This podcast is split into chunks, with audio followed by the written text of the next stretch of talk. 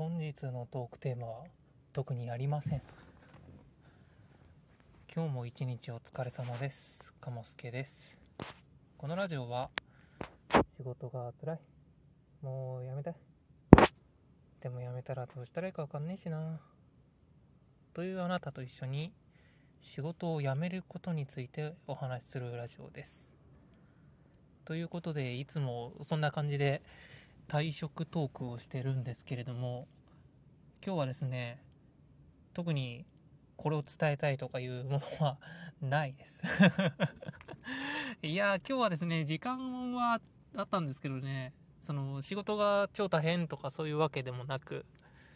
別に普通にラジオを撮る元気がないとかそういうわけでもなくだったんですけど単純に今話したいことが特にないと。それでいいのかっていう感じなんですけど。まあなんかせっかくなんで撮ろうかっていうことで撮ってます。今日ですね今いつもはですねあの近くの某スーパーの駐車場とかで実は録音してたりするんですけど今日場所を変えてましてわりかしあの遠出をしてますと。でまあどこかってそんな正確には言わないんですけど今思いっきし海にいる海にいるっておかしいな。まあ海の近くのなんか市営駐車場みたいなとこで車止めてラジオを撮ってます。なんでこんなところに来たのかっていうとまあ別に僕がここに来たかったとかそういうわけではないんですけどただ単に暇だったからなんとなくこうなんすかね田舎に田舎に行こう田舎に行こうみたいな感じではい。人気のないとこにちょっと行こうかなと思って来たんです。いや周りにこの何ですかね。何もない。この駐車場が唯一人工物っぽい感じであともう山と海しかないですからね。本当に誰もいないですよ。ただあれですね。こんだけ周りに明かりが何もないので一つ良かったことはとても星が綺麗ですね。うん。星なんて久々に見ましたよ。今日何が話したいんだろうって本当に特にないんですよね。まあなんでこの家出てるのっていう話でもしますか、まあ、ちょっとですね今日まあ身内がですねちょっとあの身内がちょっと配信活動みたいなのをやってるんですよ。まあちょっとこう今職にはつけてなくてお仕事はできてないんですけれどもただこう半分趣味でというかで配信活動みたいなのを、まあ、やっていてでその配信活動のイベントがあるみたいなんですね。でそのイベントが今日まあ最終日だかなんだかで結構その配信活動に熱を入れてやりたいとかっていうことでまあ私がね家にいない方がやりやすいかなと思ってちょっとじゃあドライブでも行ってくるわみたいな 感じで。うん。こっち来てます。まあそろそろイベントも終わったのかなっていう感じなんでまあぼちぼち帰ろうかなとは思うんですけどね。まあ退職トークっぽいことを話すんであればそういうやっぱ今の世の中何でも仕事になりますよね。ねちょっと前までだったらやりたくない仕事というかこう生きるために会社に行っていやいや仕事をしてみたいなのがまあ当たり前だったんですけど今個人で趣味だったり特技だったりっていうのを発信する場がたくさん出てきてて。だから必ずしも例えば芸能界行ったりとかそういうある事務所に所属したりとかしなくても自分がやりたいこととか発信する場があってそれを発信することによって見てくれる人っていうのがちらほらちらほらと増えていってでねそういううちの身内みたいにやりたいことをやってまあ多少ねあのちょっとこうお金も入ってくるみたいなお小遣い程度でもまあお金が入ってくるっていうのはそれはなんかそういうことができるようになったっていうのはいい時代になったのかななんて思ったりもしますね。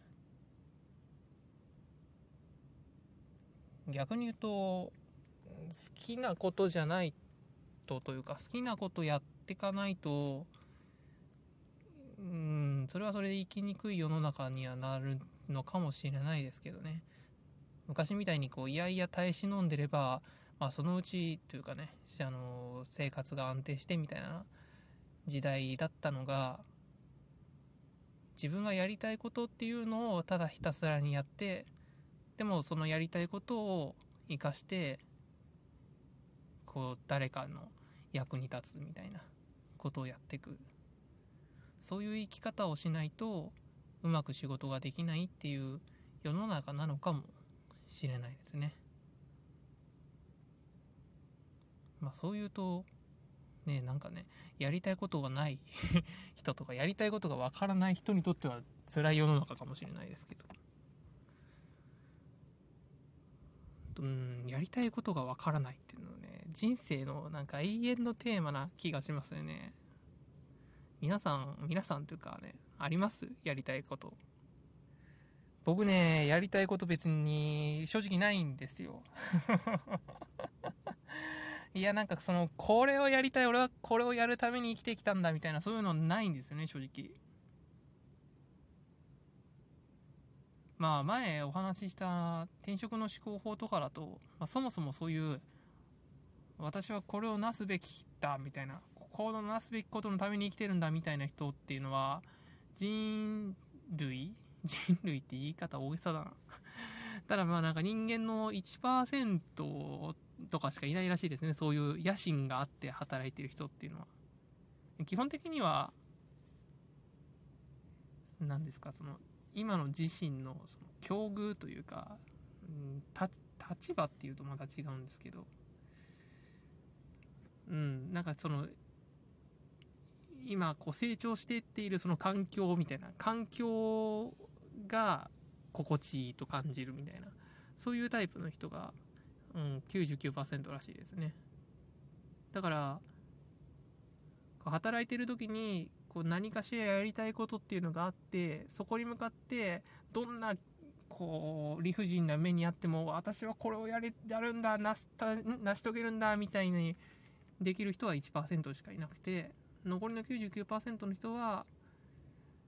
自分がこう日々成長してってるなとか感謝されてるなっていうその環境その状況をこう幸せに感じるみたいなそういう考え方が99%らしいです。ちょっとなんかね、僕も転職の思考法を読んだのちょっと前なんで、なんか間違った解釈というか間違ったこと言ってるかもしれないですけど、まあでもそんな感じだったかなと思います。うん。今度読み直そうかな まあ本はですね、やっぱりこう一度読んだだけだと、うん、言ってることっていうのをやっぱりは全部把握できないし、2度3度読んでみてそれで新しく見つかること気づくことあるいは1回目で読んでたけど忘れてしまってたことを思い出すとか。やっぱり気づき読めば読むだけ気づきが得られるっていうのは本のいいところですよね。テレビとかうんまあラジオとかこういう YouTube とかそういうのもそうかもしれないですけど。なんかそういうのはどっちかっていうと一度消費されたらそのままっていうイメージがあるんですけど。本って一度消費してもねまた時間が経った時読み返すっていうことがありますよね。でそのやっぱりこう動画とかラジオとかってその話し手の目線にすごい合わせちゃうんですけど本ってすごいそこら辺の目線を強要されることが少ないというか同じ文章を読んでも人によって捉え方が違うので自分なりの解釈あるいは他の人があこういう違う解釈するんだとかその同じものを見ても解釈が違う。だから著者の考え方にこう無理やり合わせられてしまうってことがないので自分なりに噛み砕いて自分なりの理解をしてで自分の経験に照らし合わせて合う合わないを判断できるっていいんじゃないかなって。YouTube とかだと話し手のその言い方とかですごい話し手のマインドにこう洗脳されてしまうって言い方は悪いですけどやっぱり無理やり合わせられちゃうみたいなところあると思うんですよね。で良くも悪くも性格その人の性格が映ってしまうみたいな。でも読書はそれはないと思うんですよ。あくまでもベースはその本を読んでる人のままでそのベースとなる本を読んでる人の意思にこうちょっとこう味付けする程度のうんこう影響というか、うん、考え方のを少し変えるっていうぐらいになるのかななんて、うん、思いますね。だから本っていいですね、うん、今日何が言いたいのか全然わかんない。今日はもう話まとままとまってな。うん台本用意してないし、ね、まあいっか。たまにはこんな配信もまあいいですね。うん適当にやり。ますはい。というわけで今日は海の近くの謎の市営駐車場からお送りしました。また次回からは普通にあのスーパーでやると思います。はい。今日も一日お疲れ様でした。また明日も一日一緒に頑張りましょう。お疲れ様です。